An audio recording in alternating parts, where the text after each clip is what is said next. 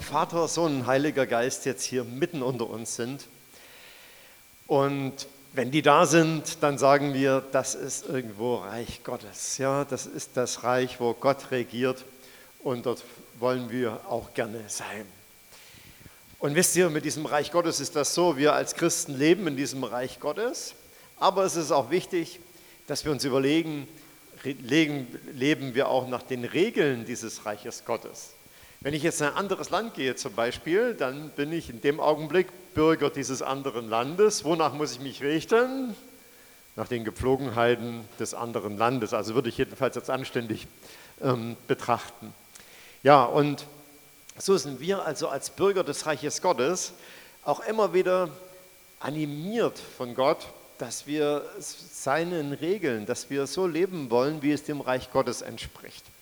Und ich will euch mal am Anfang zwei Beispiele erzählen. Bei unserer Konferenz, wo wir waren, da war einer, hat geredet, ähm, Jörg Albrecht, der hat öfters mal große Willow Creek-Konferenzen zu organisieren. Und er und sein Team haben, so eine, haben, so eine, haben irgendein großes Treffen organisiert und es kam eine amerikanische Delegation.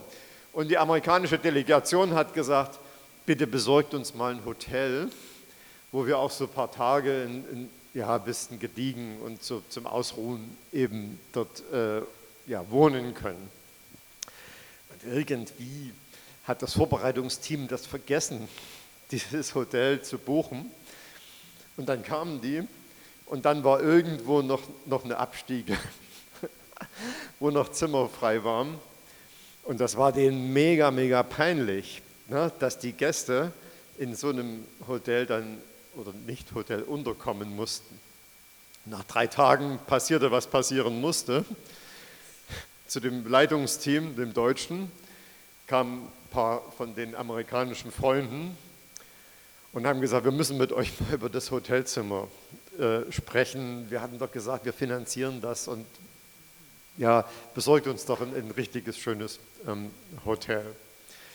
Unsere Freunde sind immer kleiner geworden mit Hut weil sie sich so geschämt haben und haben gedacht, was kommt denn jetzt? Und dann haben die Amerikaner gesagt, also ich gebe es mal frei weiter, was ich da aufgenommen habe, wir müssen da jetzt auch mal über Geld sprechen. Hm. Weißt du, was sie gemacht haben? Sie haben, glaube ich, 3000 Euro rausgenommen, haben es den deutschen Freunden gegeben und haben gesagt, dadurch, dass wir in so einem einfachen Hotel sind, haben wir Geld gespart. Und das wollen wir euch jetzt übergeben und spenden. Ist das nicht eine Reichsgottesreaktion, eine Reaktion, die dem Reich Gottes entspricht? Die haben bestimmt auch ein bisschen Zorn gehabt am Anfang, aber irgendwie hat am Ende doch das gesiegt, ja, diese Barmherzigkeit des Reiches Gottes. Und jetzt erzähle ich euch noch ein Beispiel, und zwar von mir. Kennt ihr das Thema Klempner in eurem Leben? Also, es war ein Spülkasten angebracht worden. Und dieser Spülkasten, frisch angebracht, hat immer Tropf, Tropf, Tropf, Tropf, Tropf gemacht. Das ist nicht, nicht hier gewesen, war ein bisschen entfernt, wo ich dafür zu sorgen hatte, dass der Spülkasten funktioniert. Leistung war also nicht ordentlich. Erste Stufe der Rakete gezündet, eine Mail geschrieben, können Sie bitte äh, das nochmal reparieren, dann nochmal hingehen was ist wohl passiert? Keine Antwort. Nicht, ich finde das immer schrecklich, ne, wenn man auf E-Mails keine Antwort kriegt. Ja auch? Also jedenfalls keine Antwort. Zweite Stufe gezündet, angerufen auf dem Festnetz, in dem Büro von dem Klempner. Keiner gehört, keine Reaktion, Anrufbeantworter, nichts. Dritte Stufe gezündet, Handy. Also den Chef auf dem Handy angerufen. Das macht man ja schon gar nicht gerne, ne? irgendwo den da stürmen. Ja, vierte Stufe dann, es gab einen konkreten Termin, er hat gesagt, ich komme Donnerstag um 8 und mach das. Ich Donnerstag um 8 freudig erwartet, Gewehr bei Fuß gewartet. Um 10 habe ich dann mal erlaubt anzurufen, wo bleiben Sie denn? Ähm, ach, das hat heute früh nicht geklappt, ich komme heute Mittag ich gedacht, gut, Mittag ist zwischen 11 und 1. Ja, und ihr könnt euch schon vorstellen, was passiert ist. Ähm, also, er kam nicht. Ne? Wisst ihr, was da so in meinem Inneren vorgegangen ist? da muss man sich auch entscheiden in solchen Situationen, wenn der Zorn aufsteigt, was mache ich jetzt mit meinem Zorn? Mache ich das so nach dem Reich der Welt? Und das fing bei mir auch wirklich so an. Da habe ich mir so verschiedene Szenarien ausgedacht, was man dann so, äh, so, so, machen kann. Ich werde die Rechnung nicht bezahlen und ich schaue ihn nicht mehr an, wenn ich ihn sehe. Das muss ich anderen erzählen. Und dann ist man ganz schnell dabei, dass man im Herzen sagt, was ist denn das für ein Mensch? Idiot vielleicht sogar, ne, wenn wir ganz ehrlich sind. Und dann kommt Jesus plötzlich und Jesus sagt, mein lieber Steffen, ich sage dir, Matthäus 5, 22, schon wenn du auf deinen Bruder oder deine Schwester zornig bist, gehörst du vor Gericht. Und wenn du ihn Idiot nennst, dann noch viel mehr. Was war dann in meinem Herzen passiert? Ja? Ich habe gemerkt, ich war in meinem Herzen in einem anderen Territorium und nicht im Reich Gottes unterwegs. Aber zum Glück hat Gott mich irgendwann wieder eingefangen und in sein Reich zurückgeholt, sodass ich diesen Zorn so langsam in meiner Seele weichen lassen konnte und eine Reichsgottesreaktion mir Gott geschenkt hat, nämlich, ach Gott, du hast mir doch meine Stachel auch vergeben, meine Unzulänglichkeiten, die ich habe, und so will ich ihm auch vergeben. Am Ende gab es übrigens ein Happy End. Ich habe das Ding selber repariert und habe es geschafft. ja, und ähm, wisst ihr, da ich habe es selbst zurechtgeschraubt, aber ich muss sagen, an meiner Barmherzigkeit in solchen Situationen muss ich immer wieder schrauben. In welchem Reich bin ich unterwegs? Jetzt kommen wir zu unserem Esra. Wir machen eine Predigtreihe zum Thema Esra, wo es auch darum geht, bleibe ich beim Reich Gottes oder gehe ich in ein anderes Reich? Ich spule noch mal ganz kurz zurück, was wir bisher vom Esra hatten. Erste Predigt war Halleluja, der Kyros hat, hat gesagt, ihr dürft zurückkehren in die Heimat, ihr Israeliten, nach 50 Jahren Exil. Zweites, es wurde, es wurde nicht erst das Gebäude gebaut in Jerusalem dann, sondern es wurde erstmal eine Opferstelle gebaut, um erstmal einen Platz zu haben, wo man mit Gott kommunizieren konnte und dann kamen die Bauarbeiten dritte Predigt war, könnt ihr euch erinnern, da war hier Herbert Weimer, der hat die Zollstöcke hier gehabt. Und da habe ich dann weiter gepredigt und habe gesagt, ja, die haben klare Maßstäbe gegenüber den Nachbarvölkern gehabt, äh, was die anderen anders machen. Die haben die Maßstäbe von Gott, vom Reich Gottes gehabt. Dann haben wir gehört, es gab auch Rückschläge. Ihr erinnert euch an Erntedank. Für die Bauern gibt es auch immer Rückschläge bei dem Bau, weil irgendwelche Leute sich beschwert hatten. Und heute dürfen wir aber das Finale haben. Der Tempel ist fertig, aber kurz vorher gab es noch ein Problem. Und das hängt mit diesem Reich Gottes oder nicht Reich Gottes zusammen. Wir lesen nämlich, und jetzt würde ich dich bitten, das erste Bild mal reinzumachen, Manfred, ähm, dass es das Problem gab. Die Leute kamen zurück aus aller Herren oder aus, aus Persien ähm, und äh, man hat gemerkt, die kamen nicht alleine zurück, sondern die haben halt viele ausländische Ehepartner mitgebracht. Und ähm, eine Anzahl von führenden Leuten kam zu mir und sagte, sagt Esra, das Volk hat sich vergangen, sie haben sich nicht ferngehalten von den übrigen Bewohnern des Landes, die Götzen ähm, verehren. Im nächsten Vers heißt dann, denn sie haben von deren Töchtern für sich und ihre Söhne Frauen genommen, und so hat sich der heilige Same mit den Völkern der Länder vermischt. Für unsere Kultur heute sehr schwer nachzuvollziehen. Warum? Damals war die Zeit so, da gab es die Heirat aus Liebe und aus Neigung, die wir heutzutage so kennen, eigentlich kaum. Damals waren meistens Hochzeiten mit einem bestimmten Zweck verbunden und eben auch mit hier, auch einer geistlichen Ladung, sozusagen das, das Leben im Reich Gottes abzusichern, indem ich eben jemanden heirate, der, dem, der auch an unseren Gott glaubt. Und ja, also es war damals eher so, dass es eben mit dem Zweck des Überlebens auch verbunden war, Überleben physisch, aber auch Überleben geistlich. Ähm, eben diese Mischehen zu vermeiden. Heute ist das keine Überlebensfrage mehr für uns, dass wir wegen des Überlebens jemanden heiraten ähm, müssten. Die Zeiten haben sich also total geändert. Ich will nur mal sagen, es war eine andere Zeit. Ich will aber auch sagen, es gibt im Alten Testament so Dinge, die uns am Anfang mal ein bisschen irritieren können. Aber oft ist es so, dass auch eine tiefere geistliche Wahrheit drin steckt. Und ich glaube, diese tiefere geistliche Wahrheit zu sagen, prüfe, wer sich ewig bindet, ob da auch geistlich die, die Kompatibilität da ist. Ja? Also zu sagen, ist das jemand, der mit mir auch wirklich im Reich Gottes sein möchte und die Maßstäbe des Reiches Gottes leben möchte? Ich denke, das ist nach wie vor auch ein ganz wichtiger Punkt. Ja, gut, also jetzt kommen wir mal zu dem, was dann passiert ist, nachdem das so festgestellt wurde, wie es hier vorne steht. Und zwar ähm, ist es da, wenn man mal einige Beobachtungen macht. Die erste Beobachtung, was, was mich in dem Esra bewegt hat, die Betroffenheit des Leiters Esra. Der war ja sozusagen der Pastor von den ganzen Leuten. Und ich habe gedacht, boah, der Mann hat ganz schöne Leidenschaft. Wisst ihr, was da steht? Esra 9. Als ich diese Sache hörte, sagt Esra, zerriss ich mein Kleid und mein Obergewand und raufte mir die Haare meines Kopfes und meines Bartes aus und saß betäubt da. Das heißt, er selber ja, war so erschüttert von dem, was da vor sich ging, als wäre es sein eigenes gewesen.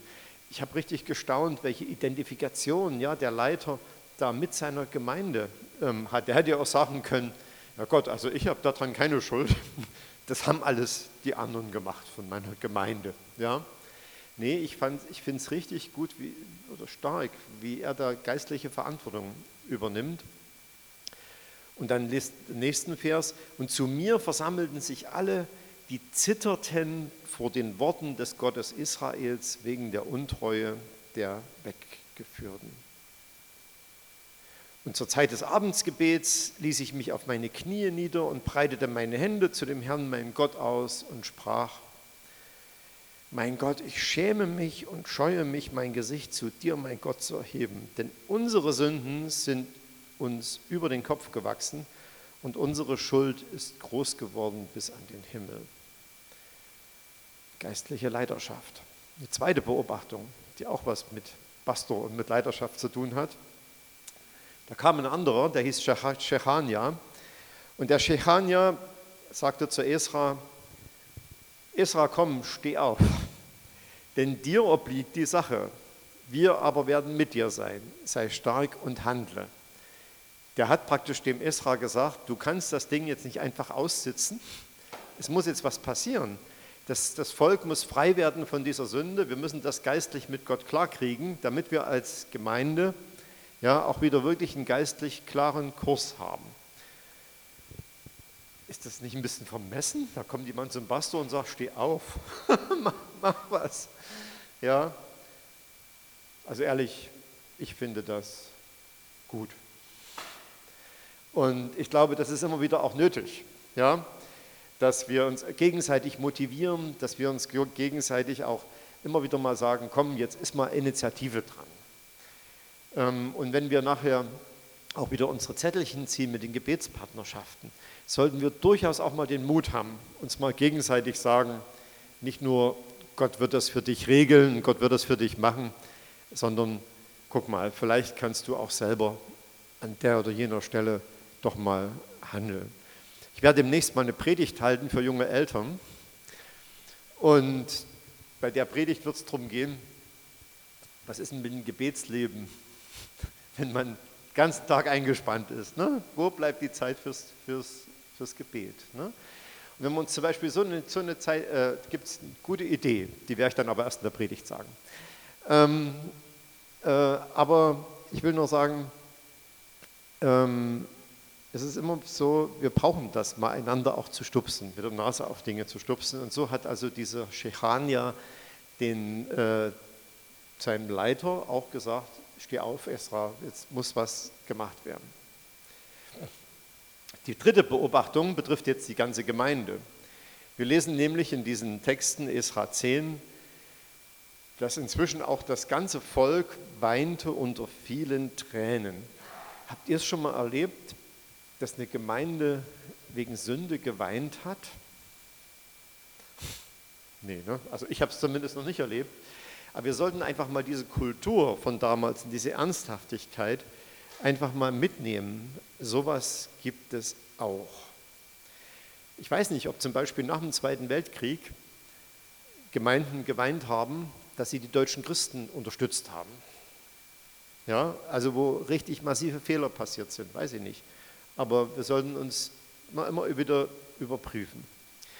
Und dass sie unter Tränen weinte, hatte vier Vorstufen oder hatte vier äh, Etappen sozusagen. Das erste ist nämlich, der Esra hat ganz deutlich gelehrt, was los ist. Er hat Gottes klares Gebot verkündigt, wie Gott sich absichern möchte, dass die Leute wirklich weiter in seinem Reich leben und sich nicht mit Götzen vermischen. Lesen wir zum Beispiel Kapitel 9. Gott, was sollen wir nach all dem, nach dieser wunderbaren Befreiung aus dem Exil sagen? Denn wir haben deine Gebote verlassen, die du damals durch deine Knechte, die Propheten, geboten hast. Das heißt, der Isra hat das Volk an das erinnert, was vorher die Propheten gesagt haben. Das wäre ungefähr das Gleiche, als wenn wir sagen, das steht doch in, wir müssen uns mal das erinnern, was in der Bibel steht. Ja? Propheten hatten gesagt, das Land, in das ihr kommt, um es in Besitz zu nehmen, ist ein beflecktes Land. Und deshalb bitte haltet euch dort fern, ja, dass ihr nicht auch in diese Befleckung mit dem Götzendienst ähm, reinkommt. Es ist ein anderes geistliches Reich. Passt auf, dass ihr im Reich Gottes bleibt. Nach dieser Lehre des Esra kam die Einsicht der Gemeinde und wir lesen, ja, also unser Gott, du hast uns geschont, dass wir zurückkommen durften. Ja, mehr als uns unsere Sünden verdient hätten hast du uns gerettet und wir wollen nicht mehr deine Gebote aufheben und uns mit anderen Völkern verschwägern, steht hier. Siehe, wir sind hier vor dir mit unserer Schuld, denn bei einem solchen Verhalten ist es unmöglich, von, vor dir zu bestehen. Das hat also dann die ganze Gemeinde eingesehen, diese Lehre. Und wenn wir zum Abendmahl heute gehen, können wir auch bei uns vielleicht manches finden, wo wir sagen, mit diesem Verhalten oder mit dieser Gesinnung oder diesen negativen Gedanken, Gott kann ich eigentlich vor dir nicht bestehen, ich brauche deine Vergebung. Das nächste, was sie dann getan haben, war tätige Buße vom Altar. Sie haben gesagt, alle die, die jetzt aus den fernen Ländern gekommen sind und jetzt irgendwo hier im Land verstreut sind, sollen innerhalb von drei Tagen nach Jerusalem kommen und innerhalb von drei Tagen kommen, zu einem Bußgottesdienst, an einem Bußgottesdienst ähm, teilzunehmen. War ziemlich heftig, denn sie haben gesagt, wer das nicht macht, der kriegt seine Habe konfisziert. da war richtig äh, straffer Bums dahinter. Dann sind die alle gekommen und dann war für das ganze Volk gar kein Platz. Und da haben sie dann gesagt, von jedem Volk, von jeder Familie ne, soll ein Oberhaupt zu diesem Gottesdienst kommen, weil es zu, zu viele waren. Und als sie dann zusammengekommen sind, ist noch Folgendes passiert. Das ganze Volk, also diese Leute, saßen auf dem Platz des Hauses Gottes zitternd. Zitternd, warum? Wegen der Sache, also wegen ihrer Schuld und infolge der Regengüsse.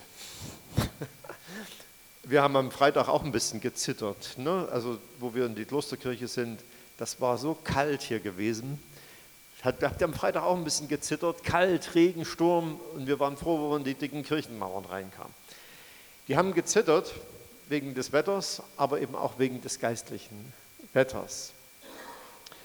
Und dann haben sie gesagt, ja, wir wollen jetzt trotzdem diese Versammlung halten und wollen trotzdem zu unserem Gott kommen und wollen Buße tun vor ihm. Und der letzte Schritt dieser Buße, nachdem sie diesen Bußgottesdienst gemacht haben, war die Änderung ihres Verhaltens. Nämlich, sie gaben ihre Hand darauf, das ist jetzt auch wieder nicht zeitgemäß, ich sage es gleich, dass sie ihre Frauen fortschicken wollten. Können wir heute nicht mehr nachvollziehen, wird man heute auch nicht mehr so machen.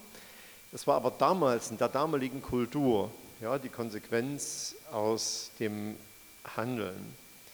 Und die Sache ähm, ist dann zu Ende gebracht worden. Wir lesen das wörtlich. Und sie kamen bis zum ersten Tag des ersten Monats mit allem zu Ende in der Sache mit den Männern, die ausländische Frauen geheiratet hatten. Fassen wir zusammen. Gott möchte deutlich machen, er wacht über sein Reich, über seine Königsherrschaft, dass in unserem Innern keine Vermischung stattfindet mit Gedanken, die einfach nicht gut sind. Meine kleinen Gedanken mit dem Handwerker, die, die waren ja nicht schlimm. Schlimme Sache hätte ich wahrscheinlich auch nicht erzählt. Ähm, und, ähm, aber es passieren, wenn wir Dinge aus dem anderen Reich in uns reinlassen. Wenn Menschen in unserer Umgebung sind, die Böses tun, die zu anderen Menschen Böses sagen und wir, wir sagen da nichts dagegen, wir lassen die in unsere Wohnung, in unsere Herzenswohnung, ja, was passiert denn dann? Dann gibt es eben so eine, so eine Vermischung, das will Gott nicht. Gott möchte, dass wir so leben, dass wir in seinem Reich seines Friedens leben, wo immer das möglich ist. Keine anderen Haltungen als die des Reiches Gottes sollen in uns die Herrschaft haben. Es gibt die doppelte Staatsbürgerschaft auf der Erde. Ja, ich kann zum Beispiel ähm, türkischen und deutschen Pass haben. Bei Gott gibt es die eine Staatsbürgerschaft, dass wir Bürger seines Reiches sind. Und er wünscht sich, dass wir uns auf der Erde genau auch so verhalten, denken, reden und machen. Jetzt mag mancher sagen, ach Steffen, das ist ja alles alttestamentlich. Jesus hat doch das alles sozusagen mit Gnade dann ähm, versehen. Muss ich euch enttäuschen, nicht ganz so. Kennt ihr in der Apostelgeschichte die Geschichte von Hananias und Sapphira? Hm. Das waren zwei, die, die, haben, die haben eine Lüge gesagt. Ja? Was hat Gott gemacht?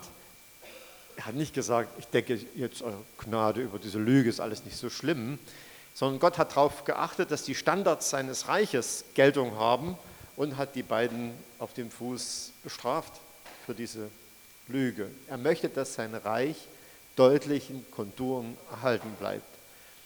Oder es gibt zum Beispiel dieses schöne Gleichnis, da kommt jemand äh, zu seinem Herrn, von dem er sich Geld geborgt hatte und, und hat gesagt, ey Boss, ich kann dir das Geld nicht zurückzahlen. Matthäus 18. Ich habe nämlich nichts. Ja, sagt der Boss, dann musst du eben jetzt alles, was du hast, verkaufen und ähm, gibst mir dann das Geld. Und dann sagt er, nee, ich kann aber nicht alles verkaufen, ich brauche das ja alles zum Leben. Was sagt der Boss? Ihr wisst es alle, ich bin barmherzig mit dir, ich erlasse dir die Schuld. Ja, das ist die Barmherzigkeit Gottes. Aber ein paar Verse nachher, was passiert dann? Da kommt jemand anders zu demselben Menschen und sagt, du, ähm, ich, äh, 10 Euro schuld, schuld ich dir. Ich kann dir aber jetzt nicht zurückzahlen. Ja? Und da macht er ein Theater wegen dieser 10 Euro, die der andere ihm nicht zurückzahlen kann. Statt die Gnade, die er selber erfahren hat, eben weiterzugeben. Und in dem Gleichnis heißt es dann, dass Gott das ziemlich hart bestraft. Ja? Also, dass er praktisch nicht dieselbe Gnade angewendet hat, wie er sie empfangen hat. Dann übergab, wurde er übergeben den Folterknechten zur Bestrafung, bis er die ganze Schuld zurückgezahlt haben würde. Hart, ja. Aber ich will nur damit sagen, auch im Neuen Testament achtet Gott darauf, dass wir auch in den Standards seines Reiches bleiben. In dem Fall eben Beispiel Barmherzigkeit. Ja, das war eine harte Predigt. Jetzt lasst uns mal ganz kurz ausatmen und noch einen letzten Vers von unserem Esra mitnehmen. Nachdem das alles vorbei war, alles, was ich geschildert habe von der ganzen Esra-Geschichte, der Tempel stand, haben sie als erstes, die erste Aktion, die es dann gegeben hat, das erste Festival in dem neuen Tempel, war, dass sie Gottes Gesetz vorgelesen haben, also so wie Reich Gottes sein soll. Und in diesem Zusammenhang, das nicht, steht nicht im Buch Esra, sondern im Buch Nehemia, fällt folgender Satz. Und dieser Satz ist auch der berühmteste Vers, den es gibt in den Büchern Esra und Nehemia, typischer Losungsvers. Also, und Esra sprach zu ihnen, geht hin und esst fette Speisen und trinkt süße Getränke und sendet davon auch denen, die nichts für sich bereitet haben.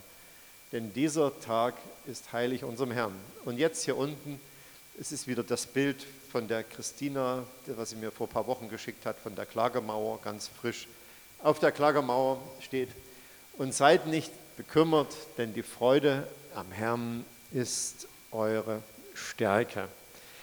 Ihr Lieben, wenn wir reinen Tisch gemacht haben mit Gott und wieder an den Punkt gekommen sind, wo wir sagen, wir entscheiden, ich entscheide mich für die Standards des Reiches Gottes, dann darf ich auch mich freuen, darf feiern, wir dürfen gemeinsam feiern, wir dürfen auch gemeinsam Abendmahl feiern, ähm, weil wir wissen, letztlich ist die Freude am Herrn unsere Stärke. Die Freude, welche Freude ist das? Erstens mal unsere Freude, dass wir uns freuen dürfen, in seinem Reich zu leben, in diesen wunderbaren Standards, die er gesetzt hat. Ja, wir können das viele Gesetze durchgehen, die Gott gemacht hat, die uns gut tun. Zum Beispiel, dass wir heute nicht arbeiten müssen. Ja, es ist auch ein Standard von Gott, der Sonntag, dass er uns den geschafft hat. Also, das ist die Freude am Herrn, die sich freut, in seinem Reich, in seinen Maßstäben zu leben. Es ist die Freude, dass wir uns nicht durch Kompromisse dämpfen lassen müssen. Und es ist dann eine Freude, wenn wir in seinem Reich leben, wo er sich auch mitfreuen kann. Wir wollen doch alle, dass Gott sich auch freut. Ja? Und wisst ihr, wann Gott sich am meisten freut? Wenn wir in seinem Reich, in seinen Maßstäben leben und sagen, Gott, ich vertraue deinen Maßstäben mehr. Ich habe mehr Vertrauen zu deinen Maßstäben, auch wenn sie für mich manchmal hart zu halten sind, als dem, was es ringsherum sonst so anzubieten gibt.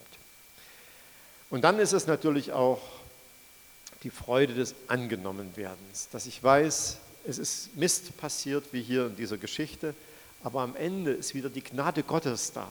Und die Gnade Gottes ist immer wieder bereit, einen neuen Anfang zu machen. Die Freude der, über die Barmherzigkeit Gottes des neuen Anfangs.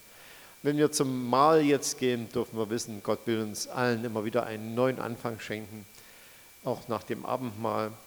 Und es darf auch ein Freudenmahl sein, ja, wo ich sagen kann, Gott, ich suche die Freude im Leben nicht nur für mich, sondern auch für dich. Und wenn du dich über etwas in meinem Leben freust, wird es am Ende auch meinem Leben, meinem Lebenslauf und meiner Zukunft gut tun. Amen.